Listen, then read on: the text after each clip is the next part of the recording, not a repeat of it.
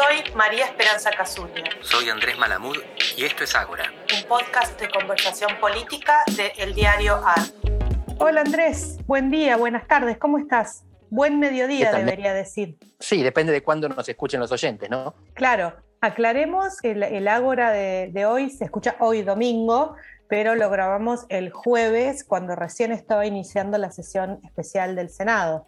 O sea que vamos a hablar teniendo tal vez una apuesta de cuál va a ser el resultado de esa sesión, pero sin tener la seguridad de cómo va a salir, ¿no? Exacto, vamos a ser ligeramente especulativos. Ah, claro, la sesión especial del Senado, donde se está tratando para dar la sanción definitiva, o sea, la, la última media sanción al proyecto del acuerdo con el FMI que ya fuera aprobado en su media sanción en diputados hace unos días, la semana pasada. Exactamente. Y por eso me interesaba conversar con vos sobre cuáles son las perspectivas desde el oficialismo sobre lo que está pasando y lo que puede pasar con esta división entre, vamos a poner rótulos, albertistas y cristinistas. Sinceramente, ¿qué está pensando el oficialismo? No lo sé. Me parece que es un momento de cierto desconcierto, la verdad. Yo lo, lo, que yo veo es un conjunto de actores que están como presos en una dinámica en el cual es vista como intolerable que se rompa abiertamente el frente de todos, pero también es vista como imposible llegar a una solución de gobierno conjunto mejor a la, que hay ahora, ¿no? Es una especie de... todos los escenarios son imposibles o intolerables. Exactamente, sí. Y acá me interesa destacar una carta en la que tuviste alguna participación, aunque nosotros sabemos que esas cartas uno participa en un colectivo y no siempre está de acuerdo con la línea fina. Es una carta que fue llamada de los intelectuales que buscaban un camino intermedio, y me pareció que la frase más interesante de esta carta fue aquella que apelaba a la moderación por su capacidad transformadora en ciertos momentos históricos, sugiriendo que la radicalización en esos momentos es una fuerza conservadora. Pero te quería hacer esta comparación, a ver si te parece. Hubo un documento importante en la política argentina que fue el de Parque Norte, que en la década del 80 un grupo de intelectuales también escribe para Alfonsín, donde planteaban cuál era el trípode sobre el cual se tenía que sostener el desarrollo y el progreso argentino. Y una crítica que le hizo Batilio Borón en ese momento, una crítica que en su momento me molestó mucho, pero que tenía razón. Él decía, ¿dónde están los actores? Es un análisis muy estructural, modernización, participación y ética de la solidaridad. ¿Dónde están los sindicatos industriales, la, burguesía nacional? ¿Dónde están los sectores multinacionales? O sea, Borón decía, es un análisis estructural, faltan los actores. Y mi impresión fue que en esta carta de los intelectuales pasa exactamente lo contrario. Solo hay actores, la derecha y el progresismo, reciben diferentes nombres, pero son básicamente estos dos, y falta estructura, falta una apelación al modelo de desarrollo. La palabra desarrollo no está nunca mencionada, ni hablar de modelo de país. Es simplemente una lucha entre actores y no explica mucho más allá cuál es el horizonte ni cuál es la estructura. Me pareció muy poco marxista. No sé cómo la viste vos. Sí, bueno, Puede ser, qué sé yo. La política argentina, para empezar, parece haber entrado en un estadio muy epistolar, ¿no? Estilo las relaciones peligrosas, podríamos decir. Tal vez la mayor novela epistolar de la historia abundan las cartas, los videos, las cartas abiertas, las proclamas. Por otro lado, la política argentina siempre es abundante en este tipo de pronunciamientos, ¿no? Y es algo que diferencia, y yo creo que es algo que hay que reivindicar de una palabra que a mí me genera mucho ruido, que es la palabra eh, intelectualidad o intelectuales. Yo nunca diría, nunca me reivindicaría como una intelectual. Soy, qué sé yo, eh, por suerte, digamos, me parece que es una idea muy, muy, muy datada, ¿no? Pero, pero, sin embargo hay que reivindicarlo. Creo que en otras esferas públicas no es así. Las personas que trabajamos pensando ciertos problemas, que sabemos ciertas cosas y que ignoramos, por lo menos en mi caso, muchas más cosas, tenemos una voluntad de tratar de incidir en algunos debates públicos, no tenemos miedo tal vez de quedar en posiciones que pueden ser un poco incómodas o simplemente, digamos, que te vuelven vulnerable porque asumís estas posiciones. Y esto siempre ha sido así. Y por todos lados, ¿no? Vos y otros colegas que yo aprecio mucho firmaron una carta apoyando al gobierno de Mauricio Macri en julio del 2019. Y como digo, y esto forma parte de una tradición de compromiso público de cierta parte de lo que podemos llamar la intelectualidad, entre muchas comillas, de Argentina, eh, de participar en el debate, de, de, marcar ciertas posiciones.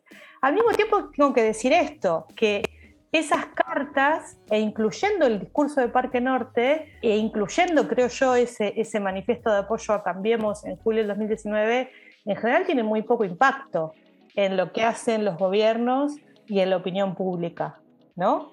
No sé qué pensás vos, digamos, se hacen como una especie de, intento de aportar o ciertas discusiones, pero también no deja de ser que nos leemos un poco entre nosotros, no sé qué te parece. Me alegra muchísimo que traigas esta discusión sobre el concepto de intelectual, porque no podría estar más de acuerdo. Mi definición de intelectual es una persona que sabe mucho de un tema y entonces pontifica sobre otros temas. Nosotros tenemos una profesión como cualquier otro, esta profesión se puede generalizar como académico, somos personas a sueldo de la universidad. Cuando participamos en el debate público somos militantes, no hay por qué esconderlo. Lo que estamos haciendo es militancia. Después, sí, hay personas que pueden estar por encima y no tener compromiso partidario y no convocan a votar a nadie, sino que debaten causas, por ejemplo, qué hacer con la droga o qué hacer con el aborto, sin importar qué partido es el que apoya qué posición. A eso sí los podemos llamar intelectuales y no creo que les moleste, algunos se enorgullecen del rótulo. Pero en nuestro caso, creo que somos académicos cuando trabajamos de lo que nos pagan y militantes cuando hacemos lo que nos gusta. También uno podría decir que este tipo de proclamas en este momento actual te hablan de que hay ciertas discusiones que se están dando por afuera porque son discusiones que no se están dando por adentro. No sé si, se entiende, si logro hacerme entender lo que quiero decir. O sea, y que también hablan del hecho de que no solamente en el Frente de Todos están muy en crisis los mecanismos de coordinación, sino que también están en crisis, creo yo, los mecanismos de, de debate interno, ¿no? Así como es probable que en julio del 2019 estuvieran en crisis ciertos mecanismos de debate interno adentro de, de, Cambiemos, digamos. Son momentos en los cuales se multiplican las posiciones divergentes justamente por esto, porque si hubiera un liderazgo claro y un proyecto claro que ordenar estas discusiones, no habría este festival de cartas, etcétera, etcétera. Sí, y es más fácil debatir cuando se está en la oposición, porque cuando se está en el gobierno hay que ejecutar. Esta carta yo la leí como una plegaria a Cristina para que no rompa. Y creo que hay una percepción de que este gobierno tiene muchas complicaciones y se divide. Y ahí algo que me parece importante. Desde el principio del gobierno hay gente enfrente del gobierno que está esperando el momento en que le pique el bichito del amor propio al presidente y decida romper con Cristina. Y a mí me parece que eso nunca va a ocurrir. Me pareció desde el principio y me sigue pareciendo. Si se rompe, la que rompe es ella. Yo y justamente, dale, No, no, estoy de acuerdo con vos, de manera totalmente especulativa, no tengo absolutamente ninguna información dura, pero estoy de acuerdo con vos. Tenemos que ser claros en que estamos especulando salvajemente. Si tenemos información, no la podemos decir, y no la tenemos, es una broma.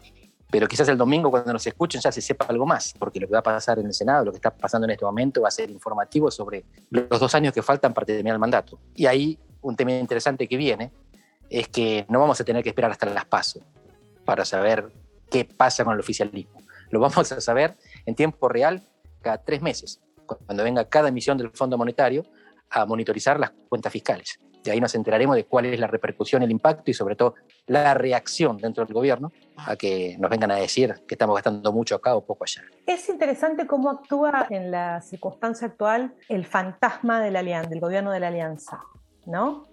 Y el fantasma de la renuncia de, Carlos Tacho Álvarez a la vicepresidencia, porque cuando vos hablás o lees posiciones y todo el mundo dice, bueno, no, no, no, tenemos que evitar ser la alianza, tenemos que evitar el efecto que tuvo la ruptura de Chacho Álvarez, y eso es claro. Ahora, también es claro que eso puede ser condición necesaria, pero no suficiente, ¿no? O sea, evitar la ruptura eh, puede ser condición necesaria, pero no suficiente para tener un gobierno que, que más o menos funcione. Así es. Sí, coincido. Hay, quien piensa que la alianza se cayó porque renunció Chacho Álvarez. Exacto. En realidad la alianza cayó porque se cayó la compatibilidad. Por razones estructurales, justamente, más que agenciales. No somos tan importantes las personas, los seres humanos, para adjudicarnos las consecuencias de las cosas que hacemos. A veces las cosas pasan porque hay fuerzas estructurales que están por encima de nosotros. Y en este caso, creo que ese es el análisis que hace el kirchnerismo. Todo va a salir mal, independientemente de lo que hagamos. Entonces diferenciémonos que otro pague la factura. Sí, yo personalmente yo tengo mis dudas de que eso en política sea así, cuando vos sos gobierno. Sí. El, gobierno de la alianza, el gobierno de la alianza, y este es el gobierno del frente de todos. Sí, y un amigo me dijo al principio de este, de este gobierno una definición que me parece que hoy es más actual que nunca. Este es un gobierno del frepaso con las cajas intervenidas por la cámpora. Me sigue pareciendo muy ingenioso y bastante realista. Sí, yo creo que hay otros actores, ¿no? Después podemos hablar en otro, en otro momento, digamos. Hay actores que no son, que no son ni albertismo, por decirlo como decíamos al inicio, digamos, hay sindicatos, hay gobernadores, hay movimientos sociales, actores que ya lo hemos hablado en esta, en esta columna varias veces en este podcast, que no se, digamos, la Liga de Gobernadores no existen, tienen dificultades de coordinación, no son un bloque homogéneo y con un único liderazgo, como sí lo es el bloque que se referencia en, la vicepresidenta, pero están ahí. Pero como digo, si me pidieran que resumiera este gobierno en, una palabra, en este momento en una palabra, diría un momento de mucho desconcierto, para afuera y para adentro también. Clarísimo. Y anoto desconcierto y anoto el tema de los gobernadores porque me parece que a partir de fin de año van a dar la nota del año que viene. No porque se pongan en bloque a favor o en contra del gobierno, sino porque van a ir desdoblando todas las elecciones y van a definir un calendario que le va a dar ritmo y va a preparar, va a calentar el ambiente para la final, para la presidencial. Pero en función de este desdoblamiento del calendario electoral se va a definir, creo yo, la unidad o división del frente de todos. Quedémonos agendados para la próxima charla y además ya vamos a saber ahí muy bien qué pasó con la votación, así que vamos a tener tema seguro. Listo, quedamos así. Abrazo, abrazo Andrés, chao. Beso grande. Chao,